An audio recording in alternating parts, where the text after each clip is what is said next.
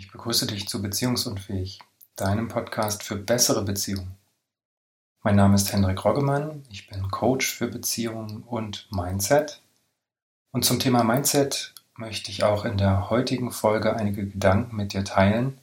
Und zwar habe ich mir überlegt, was es alles für Folgen hat, wenn wir Kindern sagen, dass wir kein Geld haben, um etwas zu kaufen, was sie gerade haben möchten. Und daraus hat sich so einiges an Gedanken und Gefühlen entsponnen.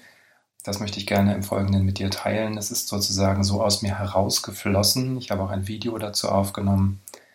Und ich wünsche dir jetzt viel Freude und gute Erkenntnisse mit meinen Überlegungen zum Thema Money Mindset, Mangel und was es mit Kindern macht, wenn wir sagen, wir haben kein Geld und was das tatsächlich auch für uns als Erwachsene bedeutet, wenn wir solche Sätze verwenden.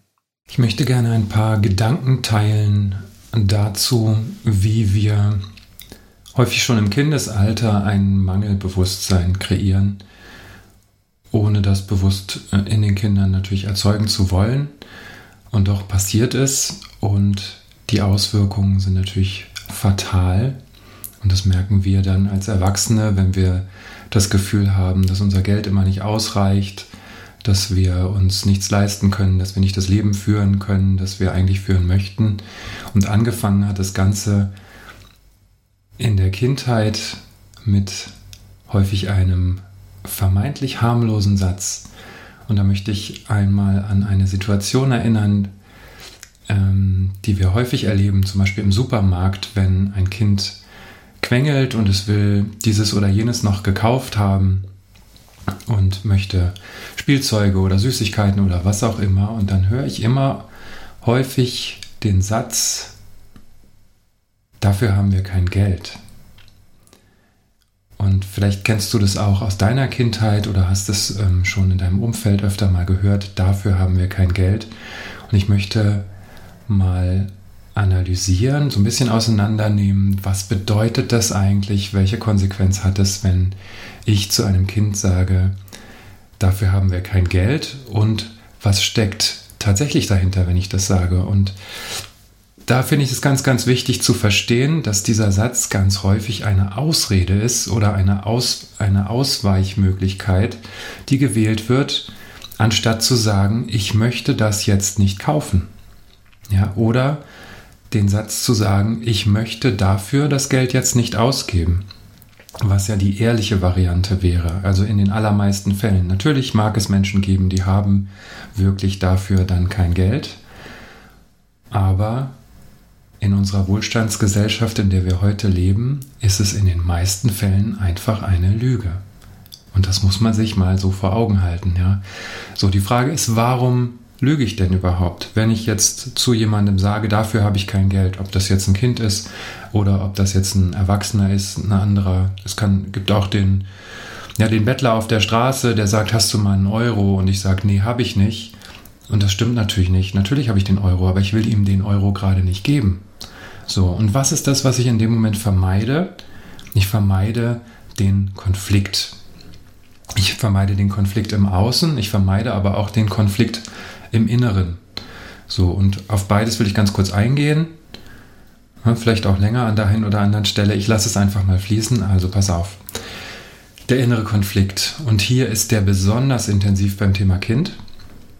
Der innere Konflikt ist, natürlich will ich meinem Kind alles ermöglichen und ich will für mein Kind nur das Allerbeste und ich möchte ihm alles kaufen, was es möchte. Natürlich möchte ich ihm jeden Wunsch erfüllen. Das ist als Eltern normalerweise meine Herzensangelegenheit, das zu tun. Wenn ich das nicht tue, erzeugt es in mir Schmerz, weil ich das Bedürfnis meines Kindes in jedem Fall erfüllen möchte und in diesem Fall möchte ich es nicht.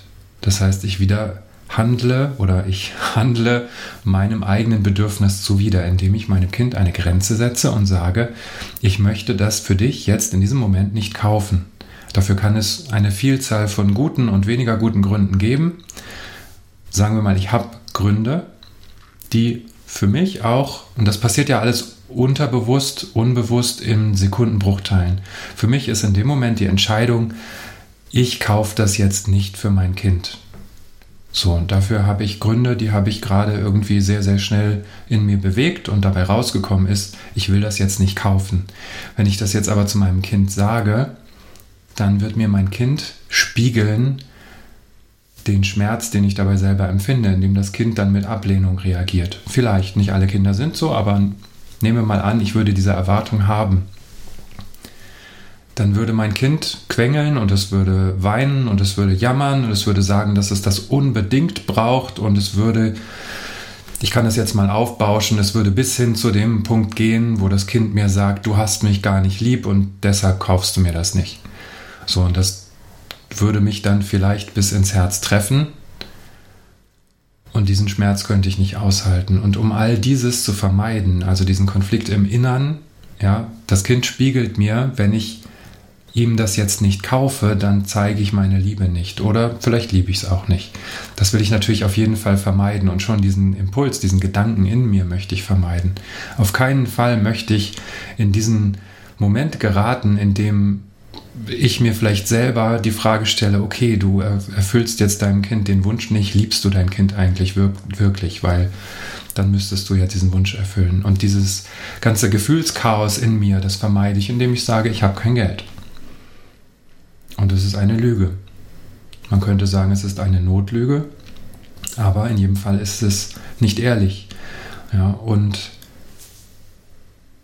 ich sage diesen Satz zu meinem Kind, um in mir selber dieses Gefühlsaufruhr zu vermeiden. Das heißt, als Erwachsener habe ich offensichtlich nicht gelernt, mit meinen Gefühlen umzugehen, die in dem Moment aufkommen.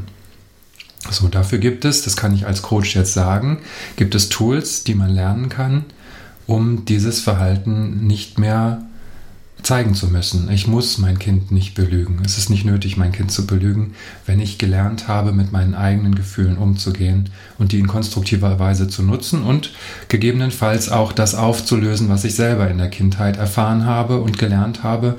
Die Glaubenssätze, die jetzt dazu führen, dass ich dieses Gefühl nicht aushalten kann, meinem Kind äh, das abzulehnen. Ja. Ich will noch mal kurz auf das Beispiel mit dem Bettler auf der Straße ähm, wechseln, der uns nach dem Euro fragt. Da ist es ähnlich. Natürlich ist die Beziehung zu ihm nicht die wie zu meinem Kind. Es ist nicht mein aller, allergrößtes Bedürfnis, ähm, einem Bettler einen Euro zu geben, äh, um ihm meine Liebe zu zeigen. Und doch ist es aber so, dass ich gelernt habe, als anständiger Mensch muss ich anderen helfen. Das ist in unserer Kultur ganz, ganz tief verankert und das ist in unserer Erziehung ganz, ganz tief verankert und deshalb ist es für mich schwierig, dem Bettler zu sagen, nein, ich möchte dir jetzt keinen Euro geben. Ich möchte meinen Euro für mich behalten und ich möchte ihn vielleicht auch nicht, das sind ja so Ausweichgedanken, die man dann hat, einer Kinderhilfsorganisationen spenden und der Euro ist ja da vielleicht besser angelegt als dort bei dem Bettler, der sich davon sowieso nur Schnaps kauft. Ja, dieses, all diese Bewertungen, das sind im Prinzip Ausreden, weil ich mir nicht erlaube, meinen Euro selbst für das aufzuwenden, für das ich ihn aufwenden möchte. Natürlich tue ich das in der Konsequenz, wenn ich dem Bettler jetzt sage, ich habe keinen Euro, ja, und weiß, der liegt in meiner Hosentasche oder in meinem Portemonnaie. In dem Moment habe ich ja auch gelogen. Und das, was auch da drin steckt, ist, okay, ich muss, um ein guter Mensch zu sein, diesen Euro jetzt spenden. Ja, für den Bettler oder nicht. Ähm, aber auf jeden Fall erzeugt es in mir ein schlechtes Gefühl, wenn ich das nicht tue. Anstatt zu, zu sagen, du, den Euro, den möchte ich jetzt für mich selber ausgeben. Und davon kaufe ich mir vielleicht einen Kaffee, über den ich mich sehr freue. Und diese Entscheidung kann ich natürlich treffen und muss gleichzeitig mit dem Gefühl zurechtkommen, dass wenn ich mich entscheide, von diesem Euro für mich einen Kaffee zu kaufen, mit dem ich mich wohlfühle, dass dieser Bettler den Euro nicht hat und sich damit vielleicht nicht wohlfühlt. Und vielleicht hat er wirklich Hunger gehabt und kauft sich keinen Schnaps. Und ich entscheide trotzdem, dass der jetzt von mir nicht den Euro bekommt, sondern ich diesen Euro für einen Kaffee aufwende. Und das ist eine ziemlich schwierige Entscheidung. Dafür müssen wir ganz schön stark in unseren Werten und in unserem Selbstbewusstsein stehen, um sagen zu können, nein, diesen Euro den behalte ich selber. Und sicherlich wird das, wenn wir uns mit unseren Gefühlen dabei beschäftigen, dazu führen, dass wir uns entschließen, auch Geld zu spenden, denen, die Hunger haben, weil das in uns Menschen angelegt ist, dass wir das als richtig empfinden. Ich glaube, da wird es wenig Ausnahmen geben. Und gleichzeitig ist es wichtig, in einer Situation sich zu erlauben, eine Grenze zu setzen und zu sagen, das ist mein Euro und ich möchte den jetzt nicht spenden. So. Zurück zu den Kindern. Das war jetzt ein kleiner Exkurs. Zurück zu den Kindern. Da haben wir uns auch damit beschäftigt, was es mit uns macht, wenn wir unserem Kind jetzt nicht sagen können, dass wir das Geld jetzt gerade nicht für dieses Spielzeug, für diese Süßigkeiten oder was auch immer ausgeben möchten und dass wir dann damit umgehen müssen, dass dieses Kind, unser Kind, das uns am Herzen liegt, eine Reaktion zeigt, dass es uns Schmerz spiegelt und diesen Schmerz werden wir auch empfinden als Eltern, wenn wir dem Kind nah sind. Jetzt komme ich dazu, was macht das mit dem Kind? Mit dem Kind macht es, dass es lernt, erstens, es fühlt, dass wir lügen. Ja, das wird es irgendwann nicht mehr fühlen, ähm, weil dann irgendwann hat es diese Lüge so oft gehört, dass es das nicht mehr wahrnehmen kann. Ja, auf Englisch sagt man dazu Gaslighting oder auch Irreführung. Ja, das sind unterschiedliche Botschaften. In Worten sagen wir das eine, unsere Energie strahlt aber das andere aus. Und wenn ein Kind oft genug auf diese Weise oder auf andere Weisen belogen wird, dann wird es seine Intuition verlieren. Das heißt, es wird nicht mehr in der Lage sein, seinem Bauchgefühl zu vertrauen, was ist wahr und was ist nicht wahr, was ist ja Wahrheit oder Lüge eben tatsächlich. Und das wirkt sich dann auch darauf aus, ähm, wie das Kind entscheiden kann, was ist für mich richtig und was ist für mich falsch, weil der Kompass verloren geht. Außerdem wird das Kind diesen Satz, das können wir uns nicht leisten, verinnerlichen. Dafür haben wir kein Geld, das können wir uns nicht leisten.